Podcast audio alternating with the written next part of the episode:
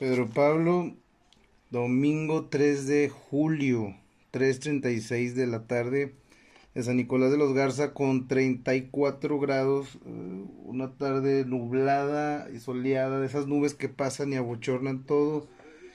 Y haciendo memoria eh, cuestión, es lo que hemos estado realizando, ¿no? Y si no es que lo realizamos siempre, haciendo memoria de la, de la relación que tiene que ver eh, la música, la poesía, el registro en ambas categorías eh, de la realidad neolonesa contemporánea que toca con un mundo distorsionado pero real.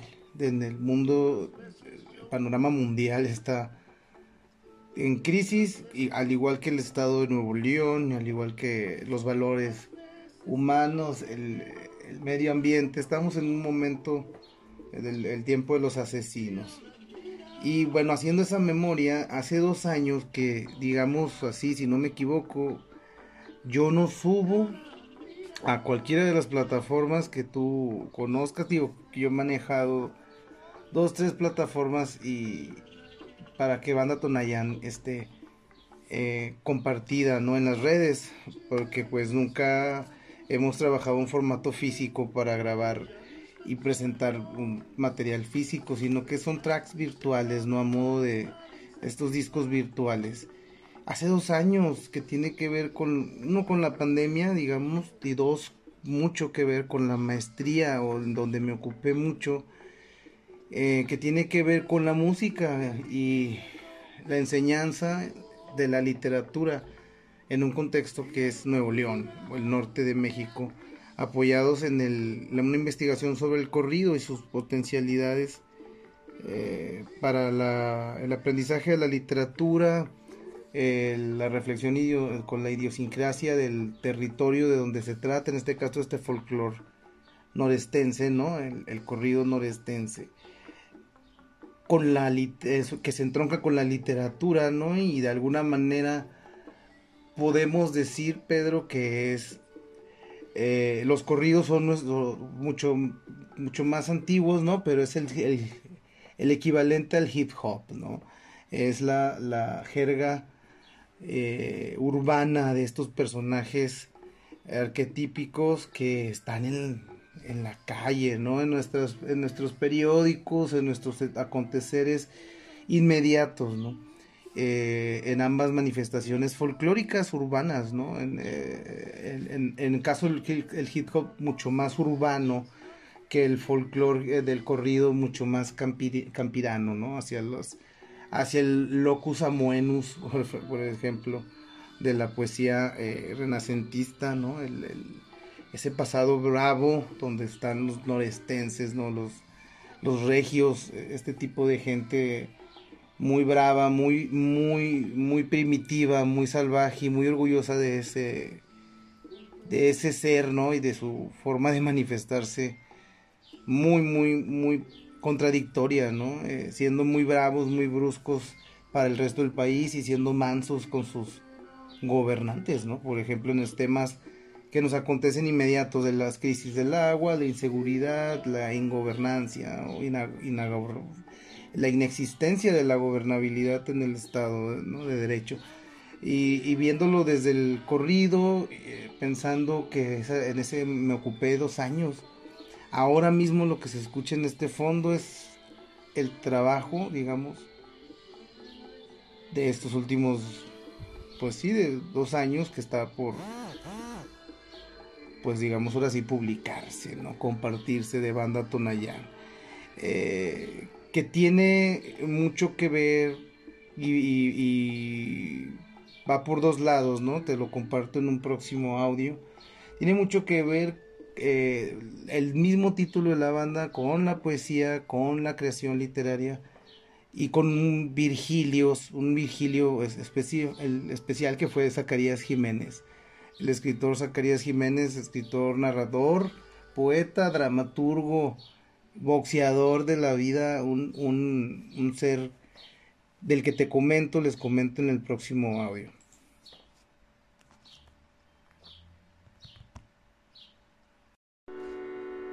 eso que se escucha en el fondo es lo, lo último que hemos trabajado en Banda Tonayana el día de ayer sábado, digamos. Y te cuento, yo tuve un Virgilio, eh, un sparring, un padre adoptivo, un amigo, un, un ser querido, un maestro. Eh, si él eh, no se preocupó por darme una enseñanza, un camino hacia el bien, ¿no? Yo sí me preocupé por ser su alumno y aprender lo mejor posible el arte de, la literatura. Era mi especial interés y resultó una relación, yo creo, pues, que es el de los artistas están de verdad es, es, grato recordar todo esto con las charlas, ¿no? Y decir que he trascendido bien, espero hacer bien, y ahí va, ahí va el asunto, la relación de banda Tonayán con hacer el leal, compartir o, o hacer bien para otros, ¿no? Servir. En este caso, bueno, recordando el título Banda Tonayán, eh, surge primeramente por el interés de la música que siempre he tenido.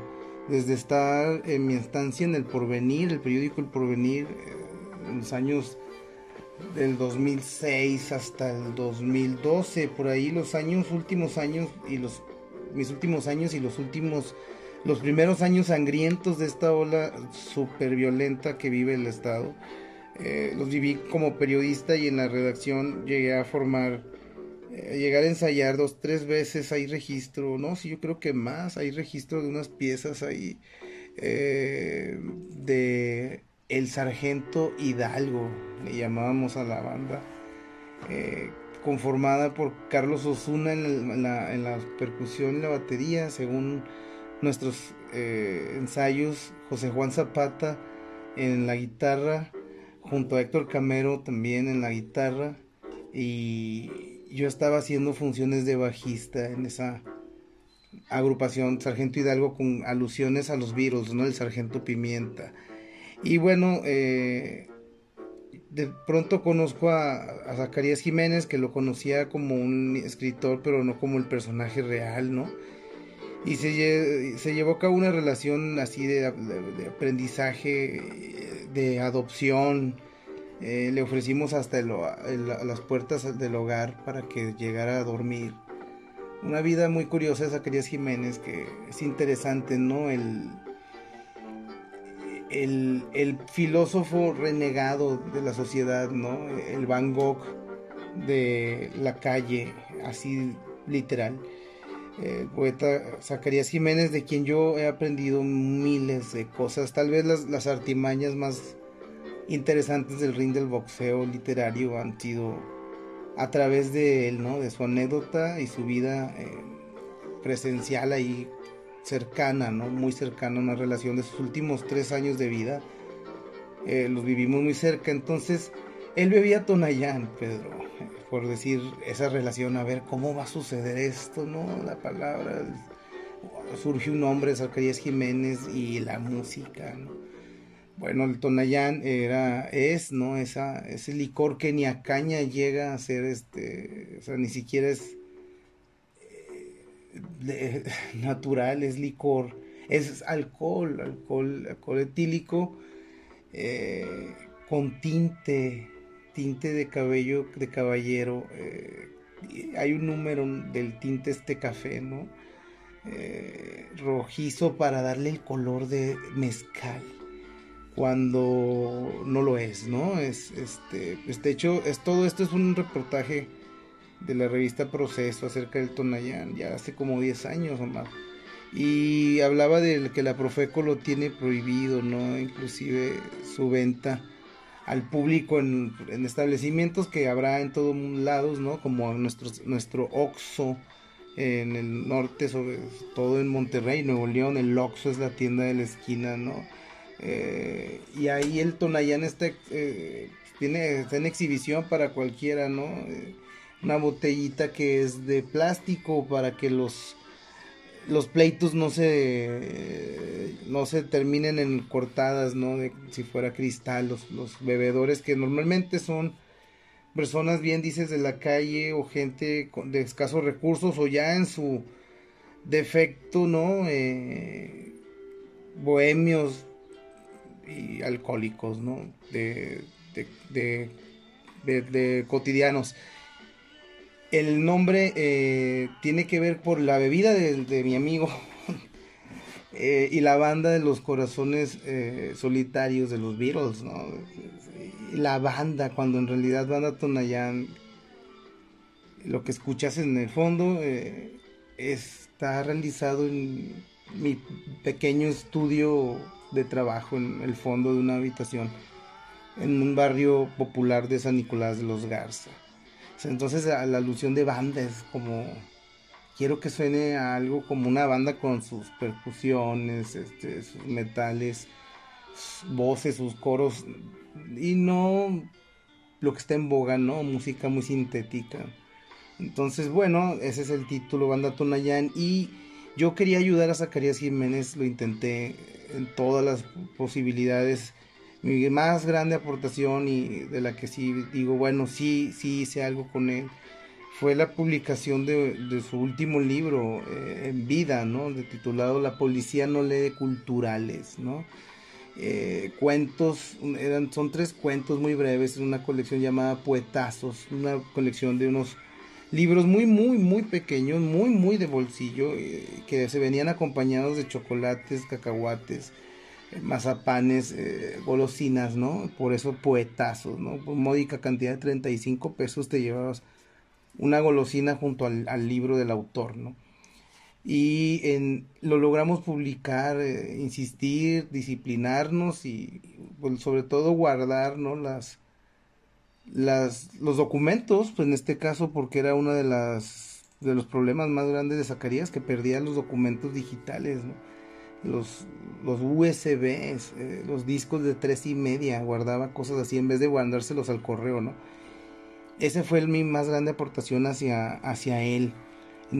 Después fallece, eh, muy, muy, muy estrepitosamente Pedro de Alcohólico, muere en, en la biblioteca en una biblioteca del federal, fíjate, de la Universidad Federal, a, escasos metros del estadio de los Tigres, mientras Tigres jugaba, esa noche era una noche de miércoles, creo, jugaba eh, un partido de la Copa en, en, pleno centro de San Nicolás, ¿no? Y estaba pues el estadio repleto y este hombre fallece en el sexto piso de un edificio público, con el Tonayán abierto, créeme, este, y un texto, eh, el cursor del Word vibrando en la pantalla, ¿no? En un texto que decía, eh, a Lía, creo, en tu cumpleaños, o a, sí, a una niña, y le decía, ahora que cumples años, y el cursor se quedó ahí, ¿no? Y el hombre quedó.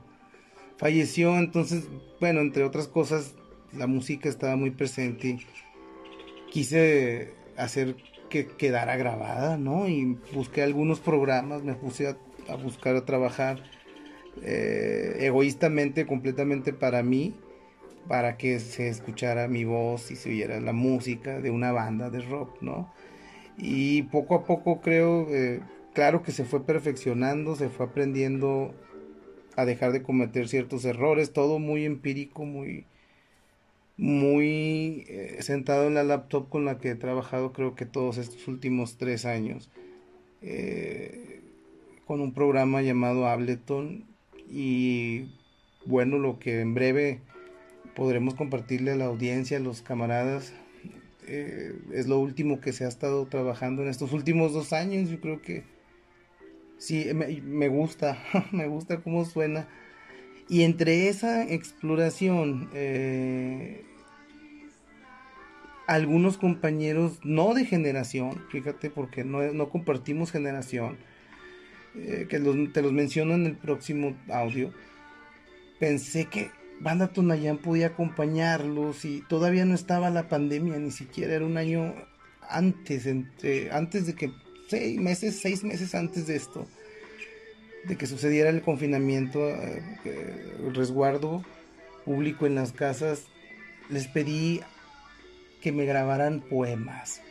Simple y sencillamente me grabaran uno y sobre todo se los exigía. Así les pedía, por favor, este tenía la suerte de contar con sus libros o había encontrado un poema que me gustaba mucho y les pedía que grabaran con su celular un poema, ¿no? Con el título y todo. Entonces me lo pasaban y me puse a trabajar, Pedro, toda la pandemia en ese proyecto que está ahí parado, no sé qué hacer con él. Son unos poemas o, o, canciones o tracks poetizados, música poetizada, no lo sé. Em, si, gustan les comparto uno de estos ejemplos, ¿no? Eh, de hecho tengo uno de un Pedro Pablo Marín, este, escrito que se titulan por, el, por ahí las 5 de la mañana, sobre la urbe y el, el, monstruo de la urbe. Y entonces me llegaban esos textos auditivos, los ponía en los micro, en los audífonos y empezaba sobre ello a trabajar. Y bueno, creo completé 10 tracks entre varios poetas. Eh, y no sé qué hacer con el proyecto, ahí está. Esa es la otra forma de, dije, de, no ser ya egoísta, sino de decir, bueno, ¿qué puedo hacer yo con otros este, que no sea editar, no? Yo no tengo ese privilegio, no encuentro esa habilidad, ni me he dedicado nunca a ello. Entonces dije, bueno, pero producir sí, ¿no? Y bueno, eh, por ahí está ese proyecto titulado Sonoro de Banda Tonayán con algunos poetas, de, sobre todo del noreste del país. Eh, y de hecho no sé por qué la ciudad está presente, Pedro, es una cosa muy extraña, ¿no? En este tema de Banda Tonayán, la música, las, colaboraciones, la palabra música, colaboración con texto, ¿no? Con otros, más o menos, vaya, ha sido un track largo, un audio largo, pero por ahí va dando Tonayán, ¿no? Es una, como yo le digo, una forma de hacer las cosas en alusión a King Crimson, una, la frase favorita de Robert Fripp, el líder de, fundador y dueño completo de King Crimson, para explicarle al, al, público qué es King Crimson y dice eso, ¿no? Es una forma de hacer las cosas. Pues ahí está, ¿no? Eh, les dejo este track, por ejemplo, de la banda, ¿no?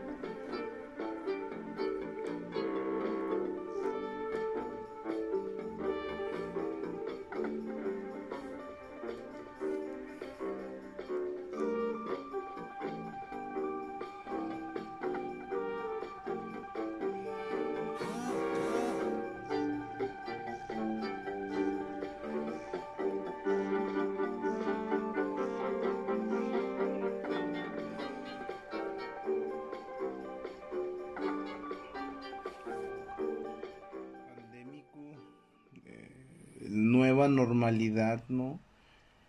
En donde la anormalidad es la norma, la injusticia, la payasada, lo, banal, el poco miedo a la muerte, ¿no? El regreso a lo religioso sin cuestiones de, científicas, ¿no? El, el desapego a lo humano, la pérdida de los diálogos, eh, y no hablando de los diálogos altos académicos de asignatura, ¿no? De una materia para educarse, sino el, la misma búsqueda en las redes, ¿no? Los buscadores como Google, ¿no? En donde puedes buscar algo para aprender algo más, ¿no? Un tutorial, en este sentido, siendo muy literal, ¿no? Y, y la gente no lo hace, ¿no? Lo rompe, tiene miedo de todo, ¿no? Ahora en el mundo más globalizado en el que se supone sabemos mucho de las consecuencias de las cosas, ¿no? La gente la gente parece que vuelve un primitivismo, ¿no? A ese miedo a la noche, ¿no? Al oscuro, ¿no? En donde reinan ahora y campan, no sé si más salvajes que antes, ¿no?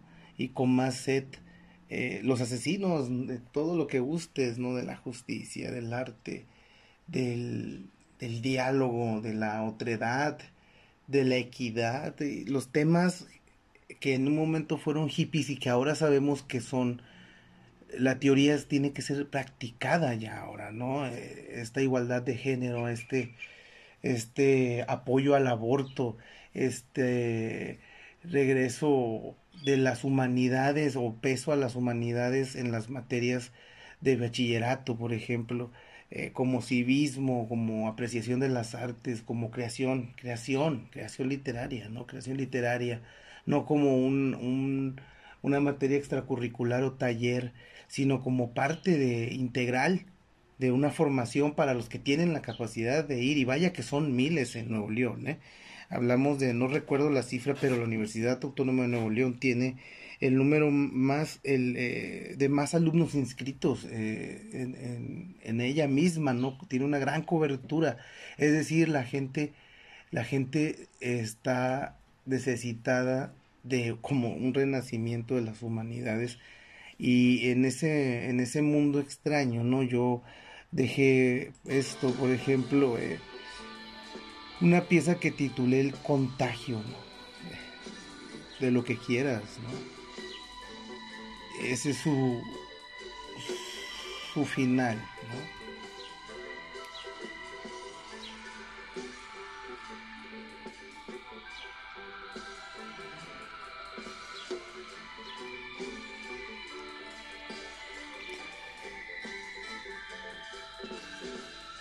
Y en ese sentido, Pedro Pablo, eh, la charla de esta de este salto, ¿no? De, de del tiempo, el uso este asincrónico del, del celular, ¿no?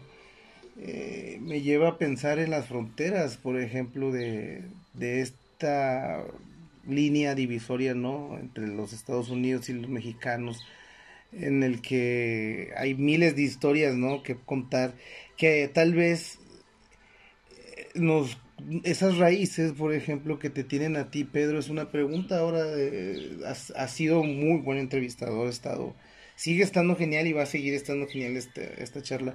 Pero pienso en mi, eh, eh, volteando mi interés ahora hacia ti y tu, y tu génesis, ¿no? Y tu raza, ¿cómo llegan a, a Chicago, Pedro? ¿Qué onda con los Marín? ¿Cuál es la familia que está allá? ¿Cómo es ese viaje, no? si no me equivoco y mi memoria no es, no es tan mala, me contabas que eres el primero de toda tu generación, digo de tu generación, de toda tu familia, el primero que está de legal en ese país mm, vecino de los Estados Unidos. Eso me parece súper interesante, ¿no? Las fronteras se rompen, entonces una generación, una, un, digamos, algo que tu, pues tu familia estaba contagiada, digamos, en este sentido, la palabra de, de este viaje al, al, otro lado, ¿no? De, de mojados.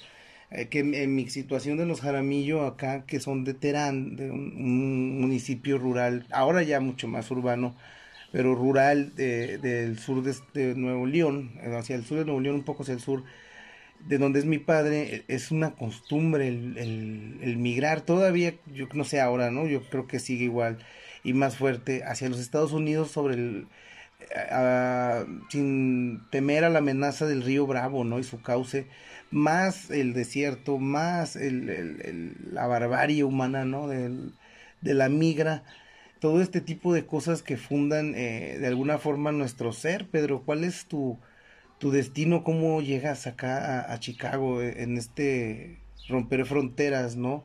En este, creo yo, si no me equivoco, Pedro, para ligarlo y darte la palabra, lo haces en el tiempo pandémico, ¿no, man? Tengo entendido, lo haces, si no me equivoco, ya no regresaste porque empezó esto y te agarró allá, ¿no? Pero bueno, eso tal vez también nos das eh, guía de qué estás haciendo, ¿no? En, el gabacho, eh, tengo entendido, estás terminando también un, posgrado, ¿no? Y tengo entendido que lo estás haciendo en un lugar eh, con un gran, no digamos, raíz chicana, ¿no? Eh, de, de estos estudios sociales, ¿no? De los, de los chicanos. Espero, espero tu respuesta, Pedro, y bueno, vamos, vamos platicando, ¿no?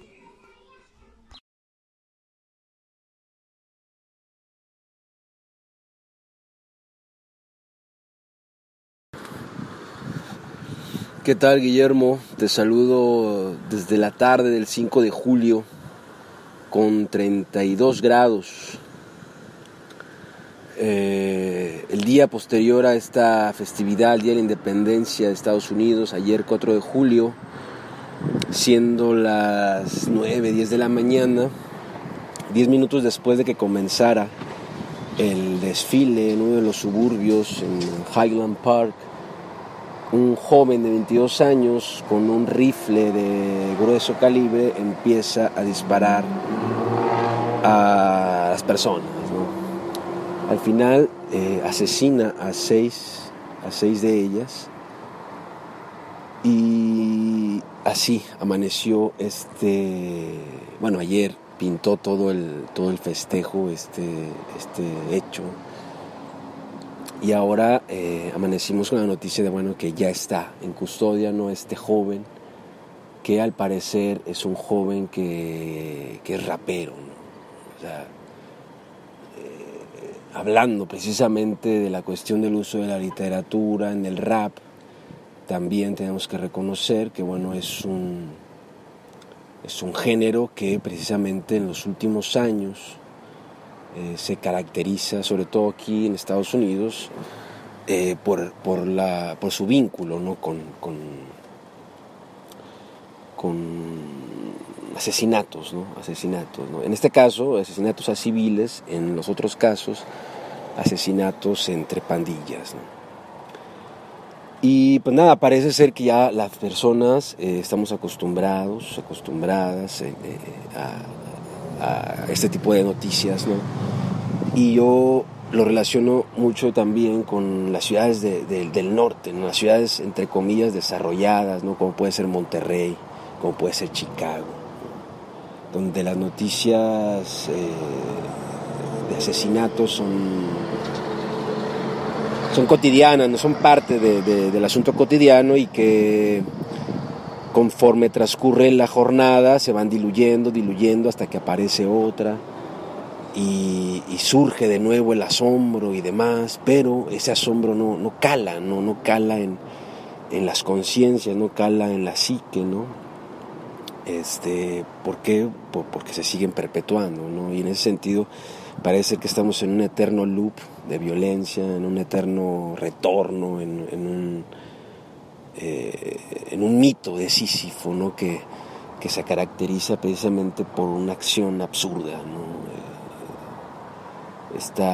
este absurdo ¿no? de estar imbuidos en un sistema que no nos permite realmente conectar, ¿no? Y precisamente ahí eh, entra el, el, periodo de pandemia que parecía que era un periodo sumamente ideal para hacer esa pausa, ¿no? porque prácticamente se suspendieron la mayoría de las actividades al aire libre y había un montón de, tiempo libre que luego ese era el reto, ¿no? ¿Qué hacer con el tiempo libre, ¿no? Porque el tiempo libre también supone un reto, supone usarlo, ¿no? Supone estar situado en un proyecto y de alguna manera aprovecharlo. ¿no? En este caso me, da gusto escuchar ¿no? que, que precisamente Banda Tonayana atraviesa este, este periodo de pandemia con, una producción eh, importante, ¿no? importante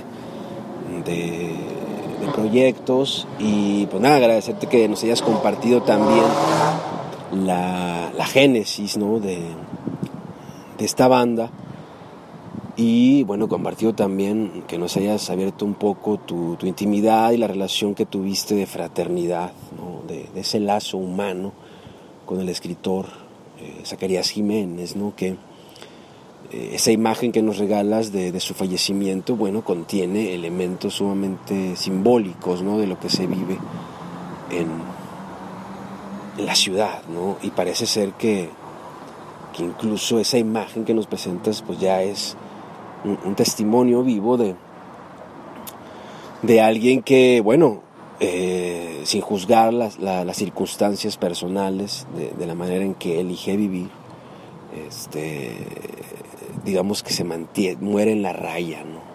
muere eh, con el cursor parpadeando, escribiendo, dando la palabra, ¿no? Y me parece que, es un tiempo, es un tiempo fundamental para, para retomar, retomar las humanidades, retomar este, esta, esta vinculación eh, con, con, el otro, ¿no? con el otro y volverlas, exactamente, o sea, volverlas parte de la educación y de alguna manera ir tallando esa hostilidad ¿no? que parece ser que traemos de, nacimiento, ¿no? de generaciones, ¿no? una hostilidad que viene por herencia, ¿no? diría Freud del inconsciente arcaico, diría Jung del inconsciente colectivo, que opera en nosotros sin, sin, sin saber. ¿no? De repente un joven de 22 años decide subirse en una azotea y disparar, ¿no? a, la gente, ¿no? Como si fuera un juego, como si fuera un videojuego. Y nada, en ese sentido, Guillermo, eh, eh, me parece, e insisto, que las ciudades eh, urbanas, en este caso Monterrey, en este caso Chicago, manejan ciertas similitudes ¿ah? en cuanto al fenómeno de la violencia.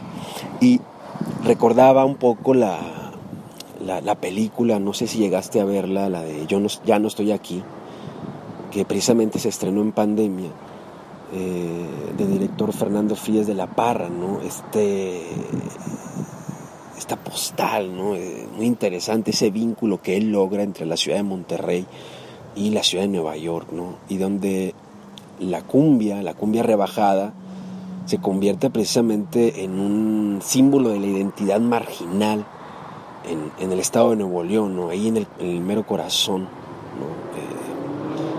que es, bien interesante porque la avenida Lázaro Cárdenas, eh, eh, en una de las imágenes, en una de las tomas de la película, se ve cómo divide, cómo polariza la, sociedad.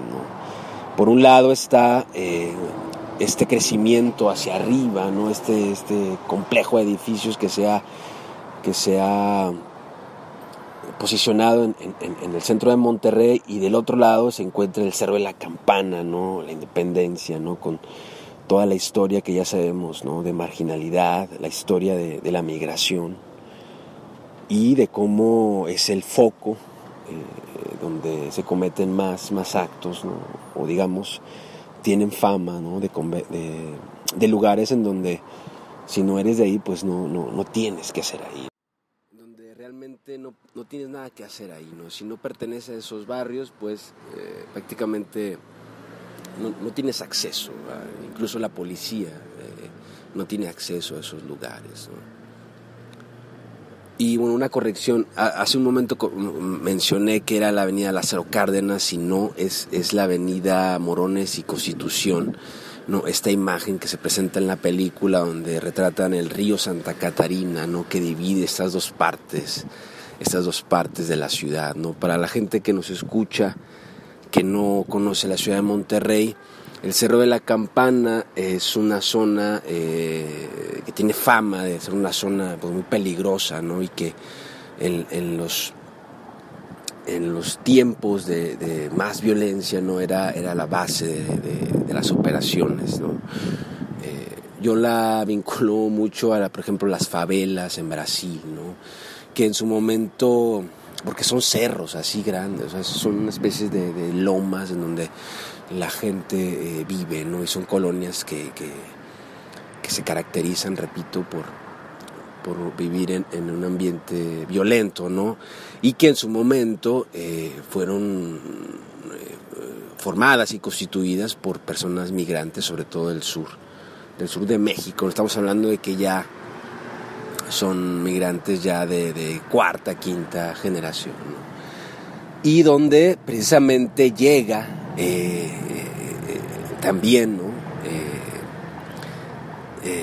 La música, la, cumbia, la cumbia colombiana. Y que uno de los mayores exponentes y que estuvo aquí en Chicago, me parece que fue el último concierto que dio antes de morir, eh, fue es Celso Piña. Que se convirtió realmente en, un, símbolo. De, esta zona, y de, un embajador de la cumbia colombiana. Y, una cumbia que ya no es colombiana, que ya es una cumbia de Monterrey, ¿no? que, ya tiene características y elementos de la ciudad de Monterrey y que la traigo colación precisamente porque eh, hay una película, no sé si la llegaste a ver, eh, Ya no estoy aquí, del director Fernando Frías de la Parra, que hace una vinculación sumamente interesante entre la ciudad de Monterrey y la ciudad de Nueva York. Las presenta, ¿no? Y estas dos ciudades que se hermanan a partir del elemento eh, de la violencia, ¿no? Y del asunto de la migración también, ¿no? Ya que, bueno, el protagonista emigra no por, por, un sentido económico, ¿no? Eh, o buscando un futuro mejor, sino porque lo huyendo ¿no? de estos grupos delictivos ¿no? que, que, atentan contra su vida. ¿no? Y me parece muy, muy interesante, ¿no? porque eh, es esto que señalo, ¿no? Esta, estas similitudes que existen entre las grandes ciudades, ¿no? que son similitudes que tienen que ver con, con, el aspecto de la violencia. ¿no? En el caso de Monterrey también se experimenta eh, el clasismo ¿no? como otro sesgo de la violencia. ¿no? ese clasismo que segrega, que marginaliza.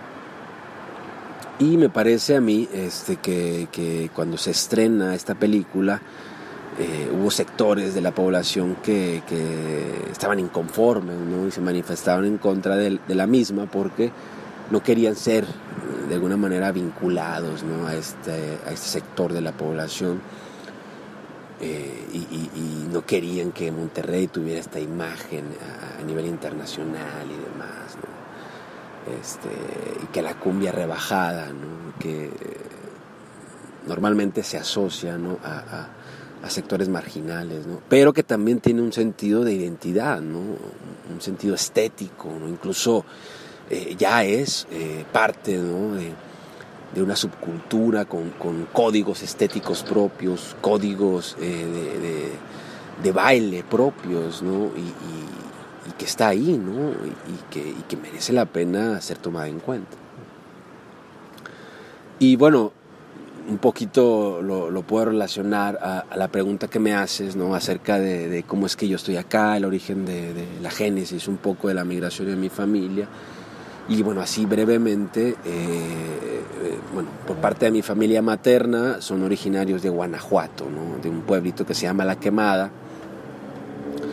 Eh, y por parte de mi familia paterna son originarios de ahí de Linares, ¿no? Y, bueno, mi abuelo paterno, mi abuela materna emigran de Linares y se instalan ahí en Tampiquito en San Pedro, ¿no? Y ahí se quedan, ¿no? Prácticamente encuentran la manera de, de, trabajar y de progresar en la ciudad de Monterrey y ninguno tiene esta, este impulso por, por cruzar el río Bravo, ¿no? Por, por, brincar el charco, ¿no? Realmente por parte de la familia de mi padre no hay este intento por migrar, ¿no? Y mm, por parte de la familia materna, en este caso, eh, ahí es un poco distinto, ¿no? Porque eh, salen prácticamente huyendo de la quemada después de que asesinan a mi abuela, ¿no? Eh, este, te digo, ¿no? Este, este el inconsciente arcaico. Este elemento violento, ¿no? A mi abuela la asesina un, pelado, Un tipo que se quería robar a una de sus hijas, este, y ya sabes, ¿no? La ley del monte, ¿no? En Guanajuato la vida no vale nada. Y mi abuela pues tratando, tratando de impedir eso, bueno, el, pelado este, pues la mata, ¿no? A partir de ahí, ya sabes, ¿no? Los pueblitos del norte, en este caso en Guanajuato, empieza a correr la sangre, uno de, de los hijos de mi abuela, eh, pues toma venganza, eh,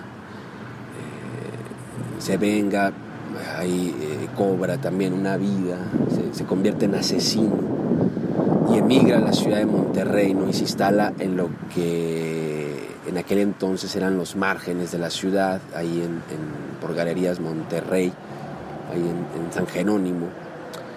Y a partir de ahí eh, él empieza, se trae a mi abuelo Silverio, se trae a, mi abuela, a sus hermanas, al, hermano y se instalan ahí en, San Jerónimo, ¿no? Se hace una colonia, ¿no? De, posesionarios, ¿no? Se adueñan de ese pedazo de tierra. Después la ciudad empieza a crecer, eh, mi abuela empieza también a trabajar y demás, mi mamá aún no nace, este, y mi, tío Alfredo decide brincarse el charco ¿no? y emigra eh, y se instala ahí en, en Texas, ¿no? se convierte en capataz de un rancho, de un tejano. Posteriormente logra hacerse ciudadano permanente y, regresa a, a, Monterrey esporádicamente. ¿no? Mi familia ahí en San Jerónimo este, empieza a, de alguna manera a obtener cierta estabilidad. Este, nace mi, madre ahí en San Jerónimo, ahí vive su infancia, su adolescencia. Y, nada, empieza a trabajar también en el área de San Pedro, ahí eh, eh, en aquellas tiendas que se llamaban Ascúnagas, ¿no? en Ascúnaga, que era como era el HIV o el Soriana ¿no? de, aquellas, de aquellas épocas. Este, luego la ciudad empieza a crecer, empiezan a haber desarrollos inmobiliarios en el área de San Jerónimo y eh, pues eh, en, aquellos años el gobernador logra hacer una especie de convenio con toda la colonia eh, que se había posesionado de esa zona y los manda a la área de Santa Catarina, ¿no? que era también los márgenes. Y toda la colonia se mueve a, Santa Catarina, ¿no? y es la colonia 27 de mayo, la que se instala. Este, antes de moverse, yo soy el último de, de, esa generación que nace en San Jerónimo, luego se mueven a Santa Catarina y es donde yo crezco, ¿no? toda mi infancia, adolescencia y demás. Posteriormente yo emigro a la ciudad de Guadalajara, ¿no? Este, como bien sabes y yo en algún momento te lo comenté, eh, yo estuve eh, de fraile franciscano, ¿no? Eh, también, ¿no? Tratando como de, buscar esta línea religiosa para, para redimir, ¿no? Porque toda esta violencia te persigue, ¿no? O sea, toda parte de mi juventud, estaba imbuido en, un mundo pues violento de drogas, ¿no? Ya te comenté que es uno de los barrios más pesados de ahí de Santa. Entonces en ese intento eh, de redención, entre comillas, eh, opto por el camino religioso, me hago fraile franciscano en la ciudad de Guadalajara. Estoy ahí durante ocho años, termino la filosofía y decido colgar el hábito, ¿no? Como bien dice empiezo a dar clases en un colegio de ahí de, Guadalajara y aprovechando ya, digamos, mi situación eh, económica y, digamos, el estatus social que te permite, eh, que te da el hecho de haber tenido cierto, cierta formación académica y demás, ¿no? Eh, tener un trabajo estable, qué sé yo, tengo acceso ¿no? a, a la visa, ¿no? Y resulta que se convierte en un acontecimiento porque prácticamente nadie había tenido ese acceso. Y empiezo a viajar a Chicago los veranos, ¿no? Eh, después de, las clases. ¿no? Yo daba filosofía en bachillerato. Los veranos me venía a Chicago ¿no? y, era como todo el, acontecimiento, ¿no? un integrante de la familia que llega a Estados Unidos eh, eh, de manera legal. ¿no? con una carrera y demás. Digo, explicando todo este proceso de, mm, violento y de marginalización que, viene atravesando mi, generación. Y este, yo ya decido dejar eh, las clases en, Guadalajara, em, me mudo a Monterrey, este, ya para ese entonces este, y ella estaba vinculada al, proceso literario, ¿no? ya, había escrito, tenía varias obras, tengo el, prólogo que me hizo eh, nuestro amigo Margarito Cuellar ¿no? y, demás, ¿no? yo ya estaba como más metido en ese, en ese sentido. Y nada, en, un intento, este,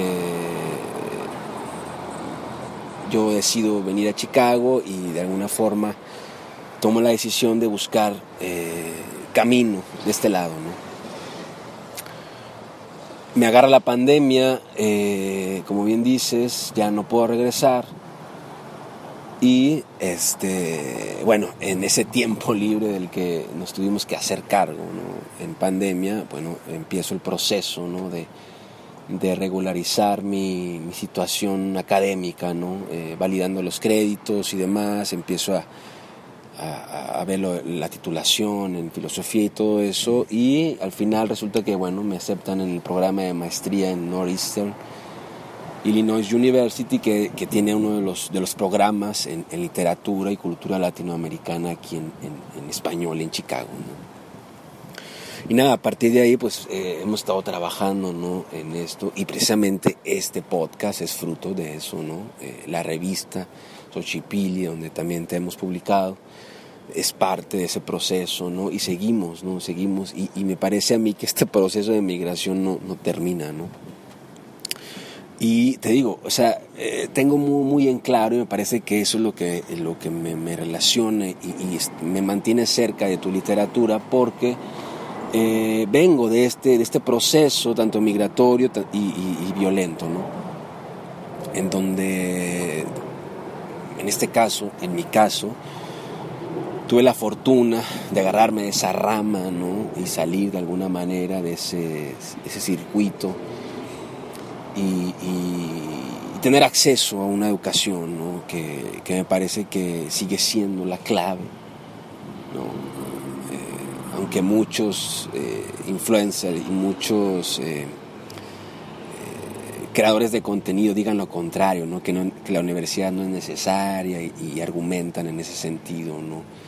que, y, no, yo realmente no estoy de acuerdo en eso y te lo digo porque lo he vivido en carne propia, ¿no? Este, en este caso la, educación me parece que sigue siendo, a menos en México, sigue siendo uh, sumamente importante, ¿no? Este, y nada, digo brevemente, ¿no? Digo, hay, hay, hay, hay una historia totalmente detrás ¿no? de todo este proceso de migración y demás, pero brevemente, básicamente es, eso es, ¿no? Esa es como la génesis. Y bueno, ahora yo estoy con una de mis tías, que también se vino para acá, tía abuela, ¿no? Hermana de mi abuela materna. Eh, y tengo otra de las hermanas que también emigraron y está en Carolina del Norte. Mi tío Alfredo pues ya falleció. Y básicamente de la familia somos los únicos que seguimos de este lado. Entonces, pues nada, Guillermo, básicamente eh, eh, esa, esa, es la, la, historia. Te agradezco que, te agradezco la pregunta porque realmente son cosas que hablo muy poco, ¿no? Y nada, pues qué bueno que da la chance, ¿no? De, de compartir esto, ¿no? Con, con, las personas que, contigo, ¿no? Y con las personas que nos escuchan. ¿Qué tal, Pedro? Te respondo este lunes, lunes si no me equivoco, lunes 11 de julio ya, fíjate. Y calurosísimo, hermano, calurosísimo. Yo no sé, no importa si dicen que estamos a 32. Esto es, es la noche, imagínate. Es la noche calurosa y te, y te contesto después o mientras guardamos el supermercado y nos enteramos que, bueno, estamos en pleno verano en Nuevo León, Monterrey. Y bueno, ese, asunto, si lo puedo ligar eh, con la trascendencia, ¿sí? Y el aquí y ahora, o sea, el deseo y las posibilidades, ¿no? Ese el estira y afloja el deseo que se convierte en ansiedad en muchas situaciones, ¿no? Eh, por ejemplo, migrar, moverse. Y la, y la realidad de la situación. Imagínate, ¿no? Mientras Venus nuestra perra nos defiende de cualquier ruido de la calle. Eh, y Pink Floyd se fleta el disco completo More. Venus de año del 69, man, a ver si no me equivoco, sí. Bueno, te digo que me, encuentro en un contexto de escuela de verano, cursos de verano que le buscamos a nuestra hija, que tengo una hija con eh, Fernanda Ares, tenemos una hija de nombre María de Lourdes Violeta Jaramillo Herrera y pues eh, nos encontramos que tiene casi cinco años y de pronto el kinder o, sus ocupaciones paran, ¿verdad? Por las vacaciones. Y, ahora nosotros nos movemos buscando qué ocupar en ese espacio de su tiempo, porque pues las labores no permiten, eh, o las condiciones y el contexto actual no permiten que el padre o madre se quede en casa, ¿no?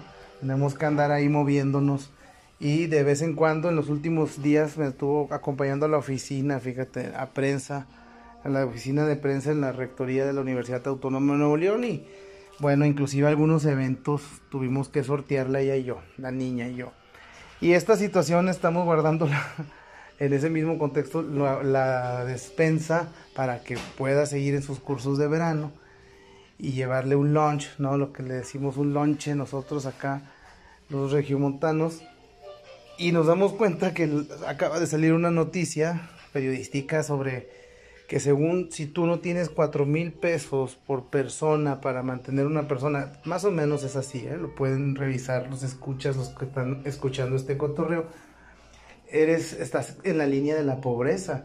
Y entonces mi mujer dice, estoy en la línea de la pobreza, ¿no? Después de venir en la despensa y darnos cuenta de que para vivir eh, honradamente y pues que se pueda alimentar uno para andar saludable, ya no, ya no, este, extradotado, superdotado, ejercitado, sino saludable, la ciudad es cara, ¿no? Monterrey es cara, es una ciudad muy cara y con grandes desigualdades, ¿no? En ese contexto de que algunos niños pueden ir a, sus cursos de verano, ¿no? Los padres pueden hacer esa inversión o eh, necesitan hacer esa inversión ya ni siquiera para que el niño se desarrolle, sino para que se cubra como guardería, ¿no? Por la velocidad en la que se trabaja en las ciudades industriales estas megalópolis como es eh, Monterrey y debe de serlo Chicago, ¿no? Y bueno, te contesto eh, breve mi historia familiar, que es una locura en el sentido de cinematográfica, ¿no? Cinética, cinemática. Mientras mi mujer me señala al decir Chicago, ¿no? Y todo esto, es una convencida y tiene en la mira eh, Edmonton, ¿no? O, Ontario, Quebec. Tiene en la mira que ese es nuestro futuro, esa es, es la, la, salvación para esta, esa es la rama, Pedro, fíjate la locura de la plática, esa sería nuestra rama y sería la vía de la educación, migrar hacia el Canadá, ¿no? Ese es su sueño y lo tiene muy en la mira o no, no en la mira, lo está ejecutando. Por ello maestrías, por ello ese, lo que alcanzamos, ahí vamos hacia lo académico, la educación, bien dices, aquí en, en Monterrey, sobre todo esta educación en humanidades, man. En mi caso, docencia para la educación media superior, eh, concentración en literatura o en español, sobre todo literatura, de ahí eh, el ejercicio de los corridos y todo este asunto de mi tesis que les he comentado, si es que no lo he hecho, lo haré en breve. Y busca ella Canadá. Y entonces a mí me aparece esta historia de, Pedro Pablo Marín y que desemboca en esta universidad en Illinois, ¿no? El estado de Illinois. Y con una maestría, un posgrado en estudios latinoamericanos completamente en español. Es decir, como como el calzado que yo uso, en mi caso, que soy detesto el inglés. Y es la única barrera por la que no estamos en Canadá o en, Estados Unidos, ¿no? Y en ese sentido, bueno, esa historia lejana que inicia con aquellos Jaramillo eh, de Terán, General Terán, de donde es mi padre, y los de los Santos, de donde es la familia materna de mi padre, mi abuela, esa historia termina, eh, inicia con, fíjate, así velada la historia rapidísima, sin detalles, contada a un joven de 15 años. En, ese, en aquello entonces yo tenía 15 años. Se comenta que mi abuelo, el, mi bisabuelo Jesús de los Santos, era el policía de Terán, el jefe de la policía y se dice que un tipo extraño y malhumorado y ya con algunas historias a su, a su costa, eh, se apareció en una cantina y mi abuelo tuvo que ir a hablar con él en esa cantina de Terán para pedirle que por favor, bueno, dejara sus armas en esos días. Fíjate, Pedro, yo ya puedo hacer ficción, o sea, todos podemos hacer ficción de esos, esos espacios que no hemos llenado, ¿no? En los relatos.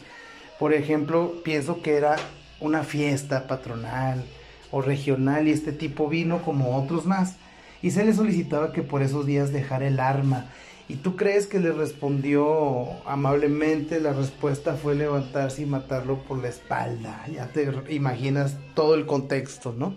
¿Qué sucede? Los de los Santos tienen que irse de General Terán a, allá hacia Tamaulipas, fíjate, llevándose a un tío que iba a cobrar vida o venganza, si es que se lo permitían un joven que tenía todo el odio de que habían matado a su padre a traición.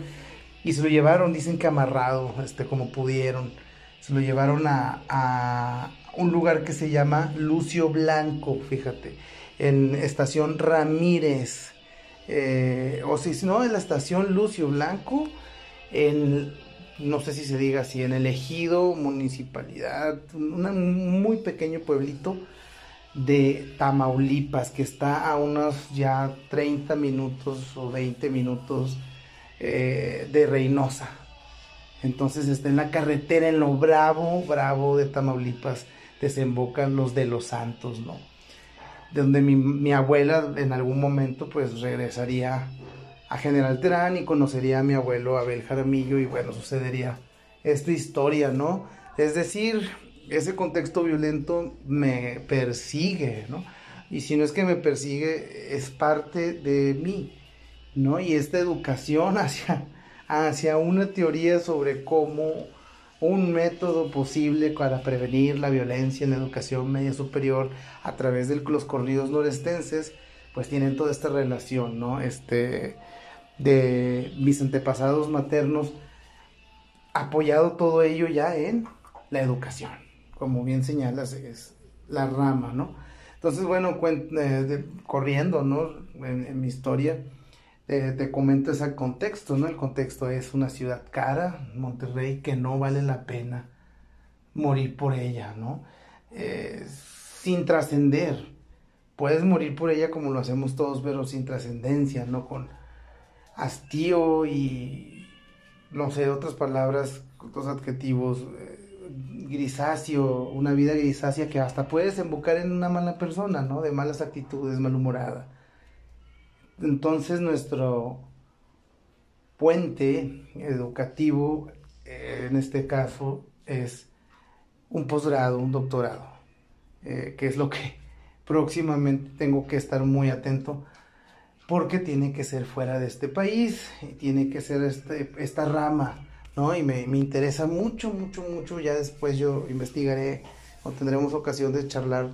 Eh, ahora sí, eh, frente a frente, o sea, tú y yo nada más, acerca de, estas, de esta, este programa, ¿no? Interesantísimo de la universidad eh, en estudios latinoamericanos, ¿no? Y en español, ¿no? Algo que podría dejar de complicarle la vida a mucha gente y además obligar a que por la misma presencia en el estado, ¿no? En el país vecino, pues uno aprende el inglés porque lo aprende, ¿no? Pero bueno, esa es la, la línea extraña, ¿no, locochón? De lo que la violencia, en, dicha por la palabra más sencilla, violencia, ¿no? En todas sus formas, pues sí, digamos, nos une, ¿no? Barrio, violencia, arte, deseos, ¿no?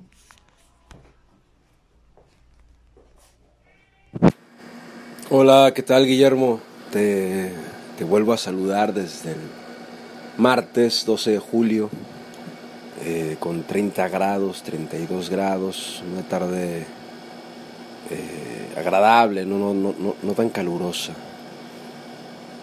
Y nada, me, encanta, ¿no? Parece ser que esta imagen de, de alcanzar la rama, ¿no? Eh, es como ilustra muy bien ¿no? este, el, el, impulso del deseo, ¿no? este alzar la mano, como diría Heidegger, ¿no? este, el ser, el ser al alcance de la mano. ¿no?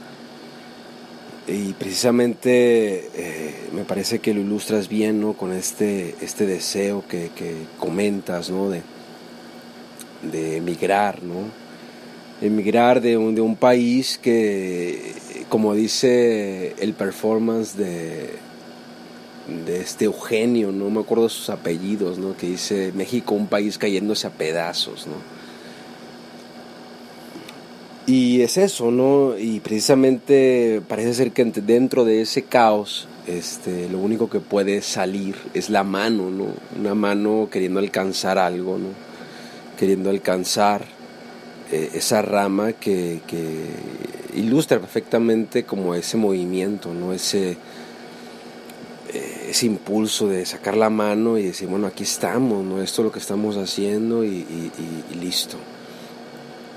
Yo quiero agradecerte por tu tiempo, por, por la disposición y sobre todo por la apertura de, esta conversación. ¿no? Eh, me parece que nos has eh, dado una, una, perspectiva de lo que se vive en, las ciudades del norte y de cómo manejas tu, tu oficio, ¿no? tu oficio de escritura, tu, tus impresiones, tus aspiraciones, tus, tus influencias. ¿no? Y si te parece, eh, quisiera invitarte para cerrar este podcast, este, este, episodio. Quisiera que nos, que nos compartieras ¿no? un texto, un poema de, tu voz que de alguna manera englobe ¿no? esta, esta conversación. Y pues nada, yo repito, agradecerte. Eh, que estés con nosotros, que compartas tu tiempo con nosotros y bueno, también agradecer a, la gente que escucha y que se dio el tiempo de seguir esta conversación asincrónica en tiempos distintos, ¿no? Porque es interesante, vuelvo y repito, ¿no? Eh, esta, esta conversación que se dio en, un tiempo asincrónico, luego el que escucha la va a escuchar después, ¿no? Y hay un montón de una un conglomerado ahí de, tiempo y espacio muy, muy interesante, ¿no? Y probablemente haya personas que pueden identificarse, ¿no? Con, con lo que hemos compartido desde nuestras historias personales, pero que también rescatan ¿no? ciertos elementos eh, universales, como puede ser el, deseo de ser más, ¿no? el deseo de, aspirar a más, eh, eh, el deseo también ¿no? de que puede desembocar en la violencia y demás. Y, nada, me parece que, ha sido muy gratificante poder conversar contigo en, estos sentidos.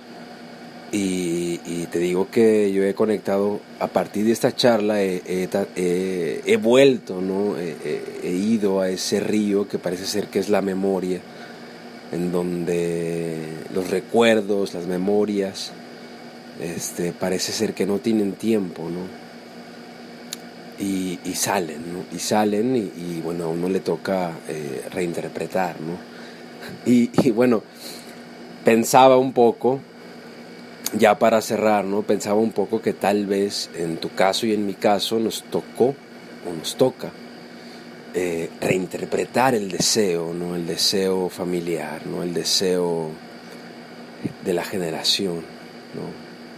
Eh, buscar nuevas formas, eh, reinterpretar el deseo y buscar nuevos rumbos, nuevas fronteras y nuevas formas de expresar en la literatura y en las humanidades eh, esto que me parece que nos atraviesa a todos, ¿no? que es el, el deseo, ¿no? la forma de encontrar nuevos caminos, ¿no? la búsqueda que parece ser que no termina. ¿no? Muy bien, Guillermo, eh, te repito, ha sido un gusto y bueno, espero verte pronto. Te mando un fuerte abrazo desde el sur de Chicago y, pues nada, un gusto, brother. Chao. Saludo, Pedrito. Saludo a los las escuchas y les leo a las 12 de la noche con casi 20 minutos la hora de la bruja. Eh, perfecto sábado regiomontano, ¿no? Bueno, ya domingo madrugada. Y les leo el poema más, eh, digamos, digamos, haciendo una cronología, el más viejito de la, de la serie de tres. Y pues les leo el título, el, que titula al, libro del 2010. Algo suena a una mujer que se va de casa, editado por la Universidad Autónoma de Nuevo León, en una colección titulada eh, Verso Blanco, blanco con la con V. Y de hecho la colección tiene la peculiaridad de que se lee eh, horizontalmente en vez de los libros que leemos verticalmente, ¿no? La posición del material. En este caso los libros se leen al revés, de un lado, Así está escrito hacia abajo. Algo suena a una mujer que se va de casa. Aquí se va la sangre y se va un ave de papel planeando sobre los edificios, surcando el delicado sonido del trueno y aquí mi costumbre abierta de escupir la pus sobre los pueblos olvidados y las casas de adobe mientras recuerdo tu beso. De aquí a la luna te quise ayer cuando apenas ella me tenía en brazos. De aquí a las estrellas te querré ahora que mi balada la silben los muchachos con su cigarro de marihuana. Y de aquí a que abran las flores de marzo te beberé en el dulce licor del colibrí, mintiendo en este cuerpo de cristal, y esta lengua de sal, y este vientre aguamarino, este sonido de agua remota de grifo que noche a noche entera, noche está en el vino de la copa escaseada. Aquí se va la sangre, se va el ave de papel planeando sobre los edificios y los niños afilan sus navajas contra los muslos de las yeguas de noche. Abejorros del deseo en tus oídos zumban tan fuerte y acarician tus senos de muchacha adormecida en el cuadro de los distraídos mientras algo suena a una mujer que se va de casa. En medio de esta cronología que terminaría en el 2019, una lectura final, eh, te leo, les leo Canción de la Noche, editado por la editorial Analfabeta, el libro titulado Canciones para las Muchachas Tristes del 2013. Canción de la Noche, y tiene un epígrafe de, de Carlos Fuentes. Y sobre el puente de Nonoalco se detiene Gladys García, veloz también dentro del polvo, y enciende el último cigarrillo de la noche, y deja caer el cerillo entre los tejados de lámina y respira la madrugada de la ciudad. Carlos Fuentes, la región más transparente. Canción de la noche. Isa el hombre la bandera, cayendo la sombra en su rostro es una furia, un muchacho andando a la deriva, un cuerpo amoroso que despeña brava y torrentes de un agua turbia. Brilla el puñal entre calles azules, calles púrpuras, mientras suenan los cadetes, suena el acordeón, suenan los besos del pecado, la carne que se abre al miedo. Una muchacha cruza el valle a toda prisa, viene de días de zonas con lenguas de suave palabra, viene corriendo y cae la flecha Cae el ángel en su espalda, muerde el polvo. El acero de Monterrey se ha clavado como un santo en su costado. La ciudad es una chava confundida, asqueada de la fiesta. Sin embargo, alguien duerme lejos del cuadro y sueña con duendes y con flores. Es el andar de Monterrey el vicio que me he cargado de penitencia. Las chimeneas vierten el vapor de un sol dormido muchos años y promesas dentro. Trazo el símbolo con mi mano de taur. Adoro las zonas sitiadas de tu piel, de la piel de esta ciudad carcomida por mis besos niños. Y no hay suavidad. Aún no hay suavidad en los postes de la calle, ni en las luces neón, ni en las muchachas, ni en las muñecas, ni en las sombras distanciadas entre los asesinos, solamente el hierro forja las venas, recorre un pecho, imprime en esta ciudad su sello de vigía.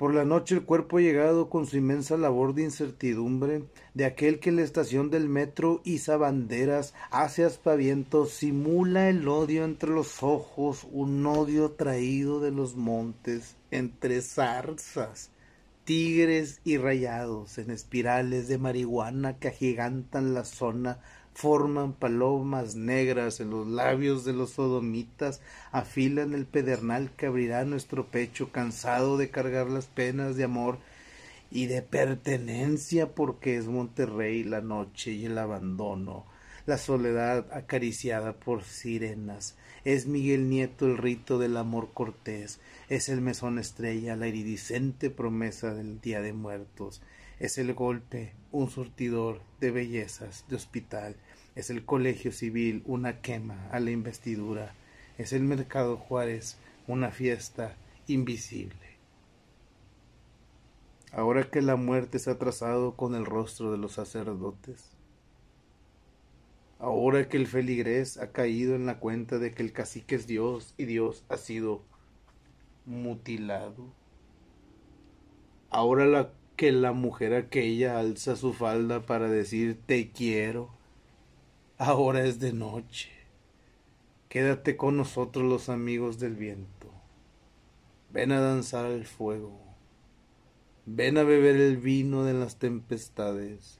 O desgraciate la vida entre los edificios como tu cuello pulcro y tu corbata con nudo de maniquí. Ven a presenciar la sangre de los que han venido desde muy lejos para conocer el Matehuala Ven a conocer el dulce olor de la mota cuando te adentres en la independencia, porque esta es la noche. Quédate con nosotros. No abandones a tus camaradas. No dejes morir a tus compas. Vente. El cotorreo va a estar muy sabroso. Al rato verás a las morras. Vas a ver que te gusta que te soben las penas. Por la noche el cuerpo llegado con su inmensa labor de incertidumbre la sombra en el rostro es la furia. Brilla el puñal. Cae la muchacha. Cae el primero. Cae el caído. Caen las sirenas al aire y el neón destrona las sombras. Pero el rostro sigue siendo furia. Siguen cayendo ángeles de tus ojos. Sigues gimiendo en tu habitación de pétalos rosa. Sigues lamiendo tus vicios Sigues creyéndote culpable de todas las voces que gritan aquí afuera que esta es la noche, que este es el cuerpo, esta es la hostia compartida, es la sangre derramada de un ídolo intranquilo que ha mudado de piel, suavidad del pedernal, impronta caricia revelándote que yo, yo he estado cerca muy cerca. Y finalizando la ronda eh, de rojo del 2019, eh, de, editado por la Autónoma de Nuevo León, regios con este tema, ¿no? Eh, por favor, den gracias a sus ojos y su boca callada o parlanchina las gracias de quedarse un rato más en el bar, en la cocina, en la alberca, en la cama y no correr como lo hacen los animales cuando huyen de la muerte, sino esperar intensamente al asesino. E-, ese es Regios de, de el libro rojo. Y para, terminar esta ronda, eh, me permito leer el texto Soldados en un país de la frontera de la lengua. Es el, poema de Rojo 2019 y dice Soldados en un país de la frontera de la lengua. Como quien estrella una mano de sol en el polvo. Así los hombres agitan los árboles para evitar la penumbra y de a poco se acostumbran a la soledad, seguros de que mañana llegará la mañana.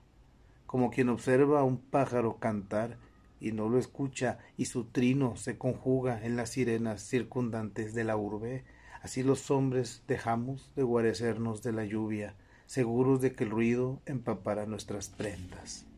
como quien viaja a lomos de una yegua sombría. Loar es solo el principio del miedo, espanto boca arriba, al pie de las banquetas, ya desgastadas de tanto en tanto escupirlas. Así nos vamos cantando por lo bajo, tintineando una sonrisa alegre, ebrios de sol, ebrios de arriba, allá donde dijeron existía una promesa. Soldados de un país en la frontera de la lengua. A mí me duele este pie. Yo no sé si tengo hijos. A ella no le he vuelto a ver. Dijeron que no estaba muerto. Estamos a la espera. Salió por unas guamas. No se metía con nadie. Su voz estaba sola. Su cuerpo, que alguien me ayude. Sus manos. Auxilio. Mi boca. No alcanzo. Vivimos muertos. El Estado se fortalece. Vivos los llevaron sin fin. Sin otra cosa que nombrar, nos faltan 43. Faltaban en Guerrero dos, 325, 207 en Veracruz, 141 en Tamaulipas, en todo Nuevo León me faltas tú, así que ellos lo conjugan todo y no alcanzo yo a abrazar el todo y caigo con vergüenza en ese abandono patriarcal como quien estrella una mano de sol en el polvo, como quien combate a la penumbra.